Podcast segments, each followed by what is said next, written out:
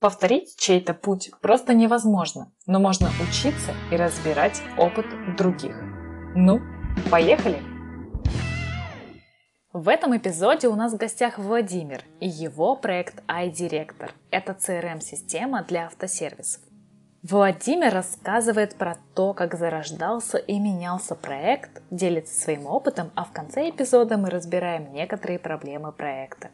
Ой, это вообще долгая история, на самом деле, долгая и странная. Мы в 2013 году, у нас родилась идея сделать CRM для веб-студий, не для автосервисов, а для веб-студий. Идея родилась э, в Силикон-Вэлли. Мы поехали такой бизнес-тур в Силиконовую долину посмотреть, что там делается, как стартапы создаются, финансируются, вот это все. И вдохновленные поняли, что наша внутренняя CRM для веб-студии, она такая классная, надо из нее сделать продукт, толкнуть ее на рынок и так далее. Ну и, соответственно, выделили на это деньги, денег, посадили одного разработчика, начал писать каркас. Каркас для CRM. Все, авторизации, там карточка клиента, задачи, там счета. Ну, то есть начали потихонечку наворачивать наш опыт, такое что-то вот более продуктовое. То есть это уже была первая ошибка, потому что, по сути, взяли вот разработчика, ну, это был штатный чувак, в принципе, он уже, мы с ним поработали достаточно давно, э, ну, знали, как он работает, и в целом он работал хорошо, но он, получается, не был фаундером, и он не был сильно вовлечен в процесс, он работал как работает работает. Хотя мы к нему относились как к фаундеру. В какой-то момент времени, уже потом мы поняли, что написал он жуткого монстра, которого вообще невозможно как бы другой, другим человеком поддерживать. Соответственно, когда этот человек решил нас покинуть, как бы мы получили вот большой кусок legacy кода, с которым ну вот просто нельзя работать. Невозможно. Ну, это так, мы заглянули в будущее. Так, расскажи немножечко раньше. Ты работал в какой-то компании? Да, я работал в компании, которая занималась поисковым продвижением, оптимизацией сайтов и разработкой сайтов. Компания была достаточно большая. Внутри состояла из 19 не очень больших компаний, каждая под разными брендами, которые продавали эти услуги, да, все только начиналось. Был 2007 год. То есть за это время набралась уйма клиентов, уйма сотрудников, куча проектов, опыта, появились там деньги свободные на всякие поездки в Силикон Вэлли и прочие дела, и на внутренние проекты, всякие разные эксперименты. То есть внутренний проект был на самом деле не один, их было много.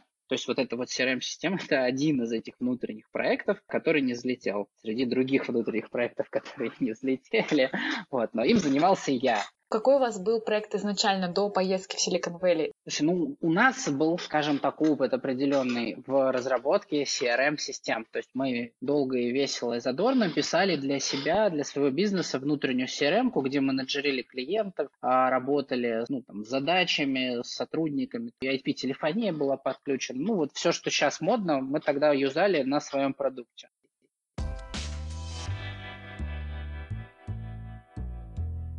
Поехали мы, значит, да, как в Silicon Valley, вдохновились, что надо делать по-другому, и начали писать из своего внутреннего продукта продукт для масс-маркета. Мы хотели сделать CRM-ку для веб-студий.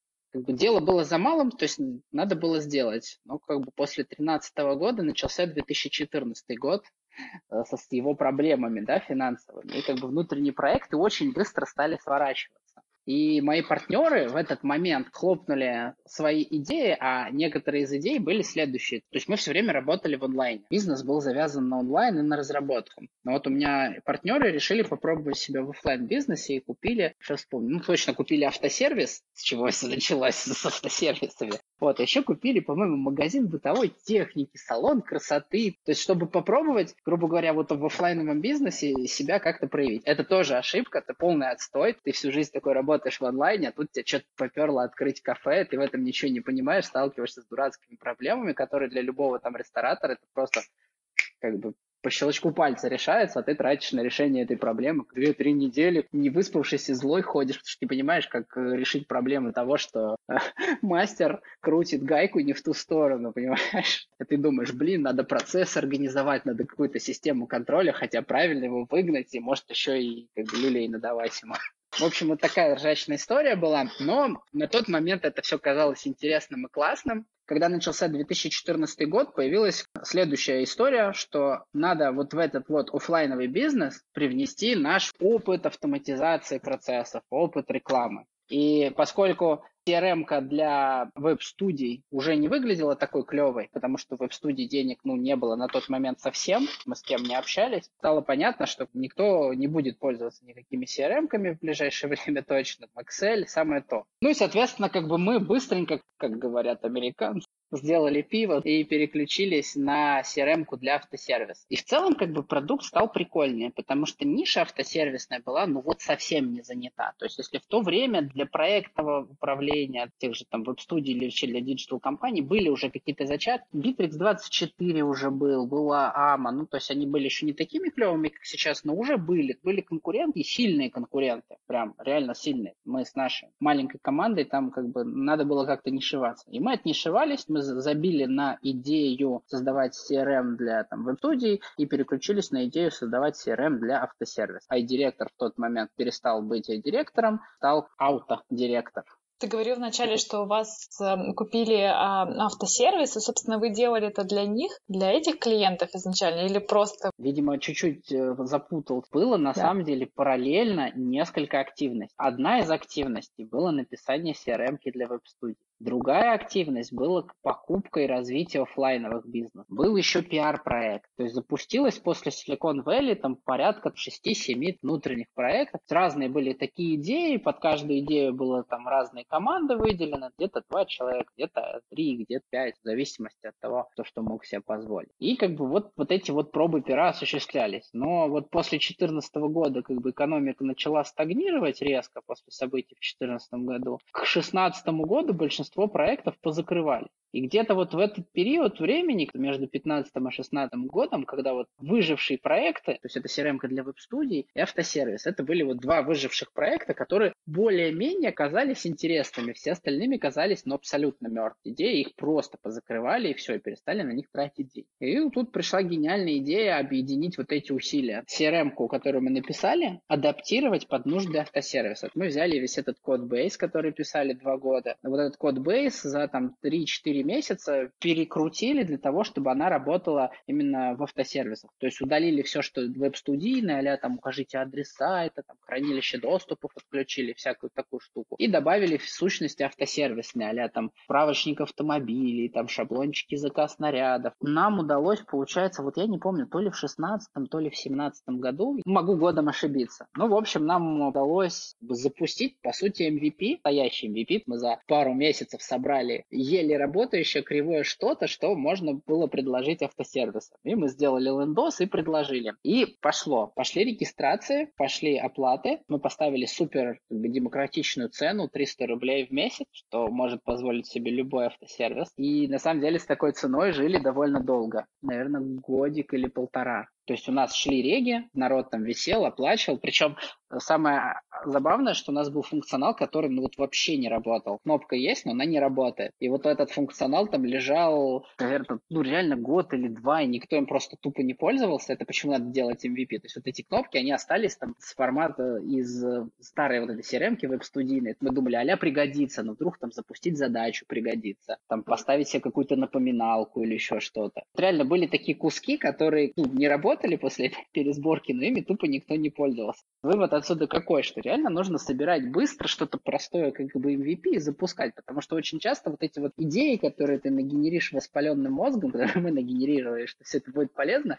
никто этим полезным не пользуется. Мы, знаешь, умудрились даже подключить веб-сервер с ML, ну, с машин-лернингом, который брал видеопоток, разбирал, анализировал, ну, там взяли библиотеку эту амазоновскую, поставили на сервачок, он разбирал этот видеопоток, поток и обучался на том, что происходит в боксе, чтобы говорить владельцу автосервиса, есть в боксе тачка или нет. То есть у нас эта фишка даже на самом деле на нашем лендинге висит, есть в системе. Но, блин, реально до сих пор никто ни разу не захотел себе ее подключить. Ну, потому что, чтобы ее подключить, реально надо поставить цифровые камеры, надо сервер в автосервис притарабанить. Ну, то есть это другого уровня задачи, никто с этим не заморачивается. А мы сколько времени на это убили? Клиенты вы вот... первоначально и не общались. Ну да, мы поставили у себя, нам это было полезно, мы много увидели интересного и подумали, что это же классная практика, все же захотят пользоваться, это же так прогрессивно. Реалии нам показали, что автосервисы не готовы сильно много платить Мы подняли цену, постепенно ее поднимали, то есть сейчас у нас 900 рублей в месяц стоит там, минимальный пакет, там 2900 рублей в месяц, а, соответственно, максимальный пакет. Мы дороже этой суммы не берем. Ну, есть еще там супер премиум, но он просто отличается тем, что мы больше общаемся с клиентом, более глубокий саппорт. То есть по функционалу у нас всего три тарифа, и на самом деле мы в этой ценовой ветке хотим оставаться. Мы хотим быть очень дешевым и очень доступным решением для автосервиса. Конечно, хотим много денег, но как бы для этого рынка, во-первых,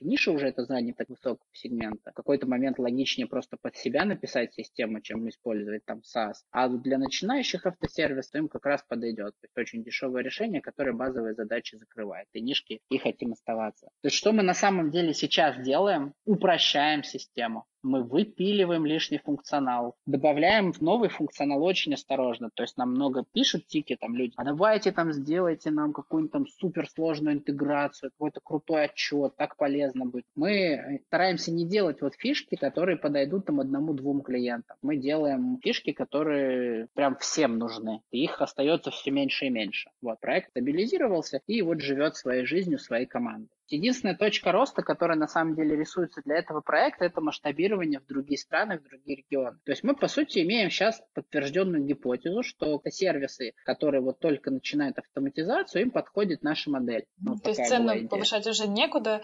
В России автосервисов ограниченное количество решили масштабироваться за границу. Да, это, ну, mm-hmm. это, это видение, то есть это понятное видение, но для того, чтобы его осуществить, нам нужно либо привлечь венчурного инвестора, либо там своих денег вложить а, и усилий а пока что ну, не хочется. Предметная ниша автосервисов, она реально достаточно сложная. Там очень много нюансов, которые важны. В локальном рынке мы эти все нюансы понимаем, а для того, чтобы выходить в народный рынок, нужно делать достаточно как бы глубокий research. На это потребуются ресурсы и силы, которых просто сейчас в команде нет. Проект недостаточно быстро растет, чтобы вкладывать в него усилия. Проект недостаточно быстро растет, как бы, чтобы внутри себя накопить компетенцию для дальнейшего масштабирования. То есть это такой, знаешь, как простому, если привести, это как ларек с шаурмой. То есть он нормальный, он работает, приносит деньги, но он не превращается в Макдональдс. Хотя, чем черт не шутит, может, вот после этого подкаста прибегут ребята, которые скажут, блин, у меня куча идей, я хочу партнериться с вами, стать соучредителем, сейчас мы вас разовьем. Прилетит какой-нибудь там оптимистичный товарищ, который захочет вложиться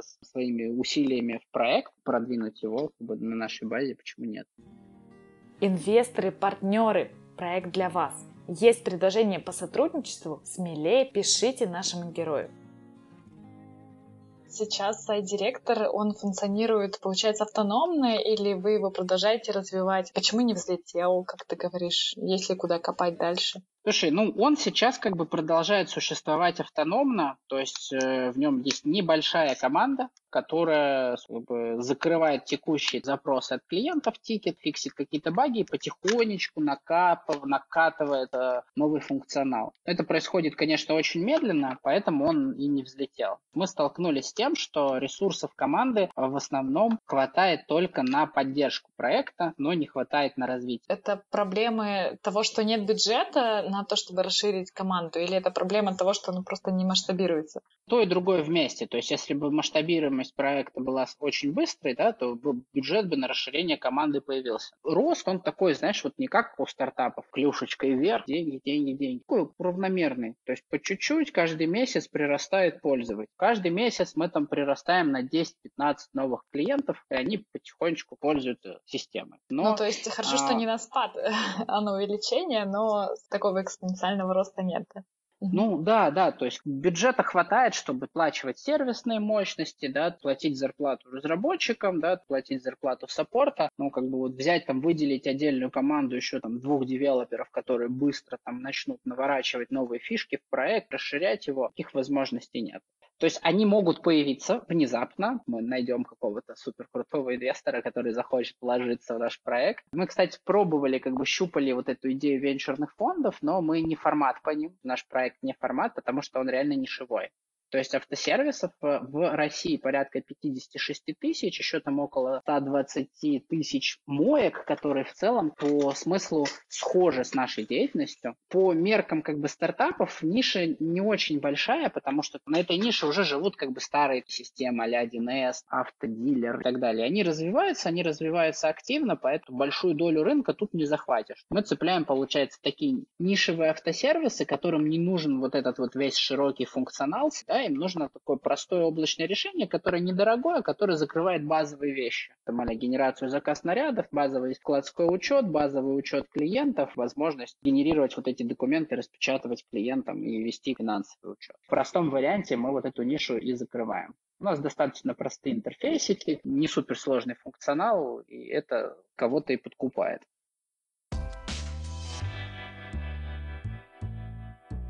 По цифрам, по бюджету примерно, если у вас не тайна, немножко тайна, немножко коммерческая, но могу сказать, что у нас сейчас регистрации порядка двух тысяч пользователей системы. То есть всего, всего зарегистрировано? Да, всего, угу. пользователей именно системы. Тарифы у них разные, у кого-то 300, кто-то 900, кто-то 2 900 и так далее. Ну, говорю, проекта хватает, чтобы привносить небольшой доход, совершенно скромный, и вот обеспечивать команду из двух человек и серверные ресурсы. Дальше я спросила Владимира, где они находят клиентов и как они продвигают свой продукт. Но этот кусок записи мой блин комом, поэтому я просто перескажу вам его.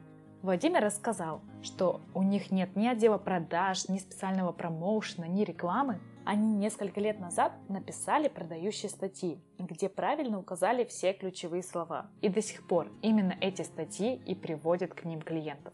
Хотите узнать подробнее, что за статьи, пишите в комментариях. Затем я узнала, как происходит общение с клиентами. Общаются ли они со своими пользователями? Исходящую коммуникацию у нас нет. У нас э, support. Через support мы в основном и взаимодействуем. Нам клиенты пишут тикеты в тикет-систему, мы на них реагируем, отвечаем, и исходя из того, что мы видим в системе, мы анализируем раз в несколько месяцев, что клиент написал, формируем как бы backlog задач, то, что мы хотим зарелизить, и, соответственно, дальше команда как бы решает, решает тикеты и в свободное время апдейтит систему и выкатывает новенькие штуки. Но у нас, говорю, все усилия команды как раз э, сосредоточены на самом деле на поддержании стабильности системы, нежели на ее там расширении.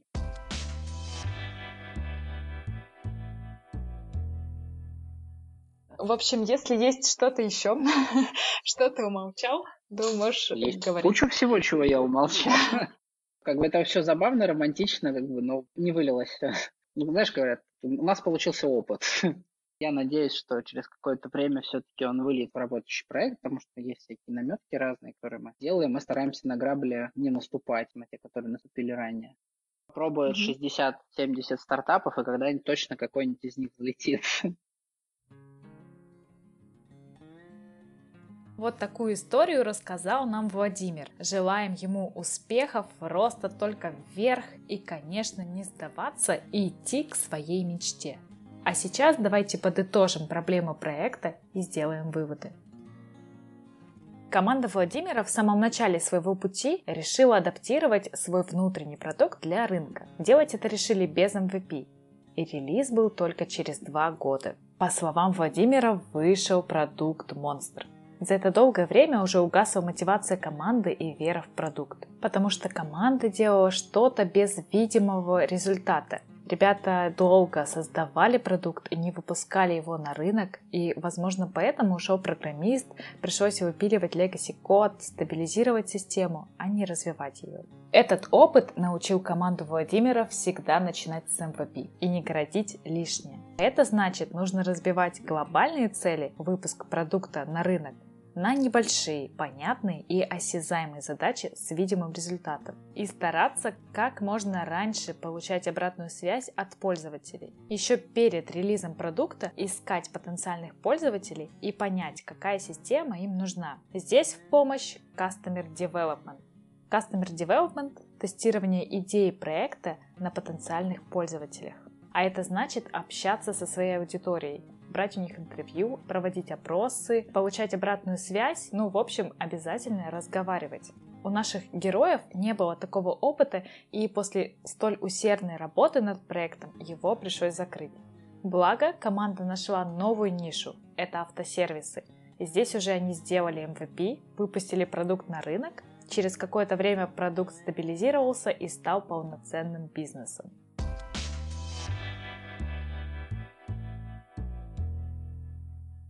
Сейчас у проекта iDirector есть одно важное упущение – это коммуникация с клиентом. Взаимодействие построено лишь на входящих заявках в техподдержку. Внедряйте CastDev. Очень важно идти к своим пользователям и общаться. У текущих пользователей узнавать, как они пользуются системой, что делают чаще всего, как протекают процессы в их компаниях. Если есть ушедшие клиенты, интересно узнать почему, что же их не устроило, чем они пользуются сейчас и как.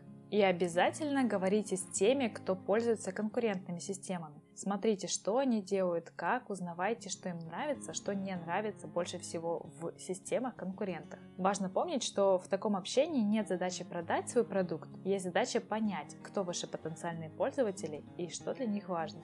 Даже несколько глубинных интервью могут подкинуть очень ценные инсайты и воодушевить на классные фичи. А еще у проекта iDirector нет своего отдела продаж, и клиенты находят их по рекламным статьям. Ради интереса можно попробовать самой команде предлагать свой продукт новым клиентам. Даже через пару таких попыток ты лучше понимаешь, что можно изменить на сайте, чтобы он был более привлекательным или на чем нужно больше акцентироваться в системе. Продажи – отличный способ понять, что важно твоим пользователям.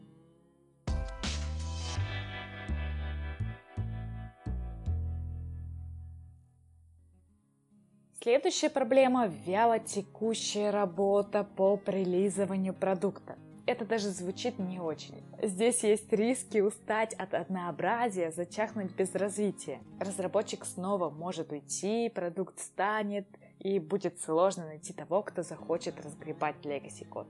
Конечно, важно мотивировать и ставить амбициозные цели, найти интерес к продукту.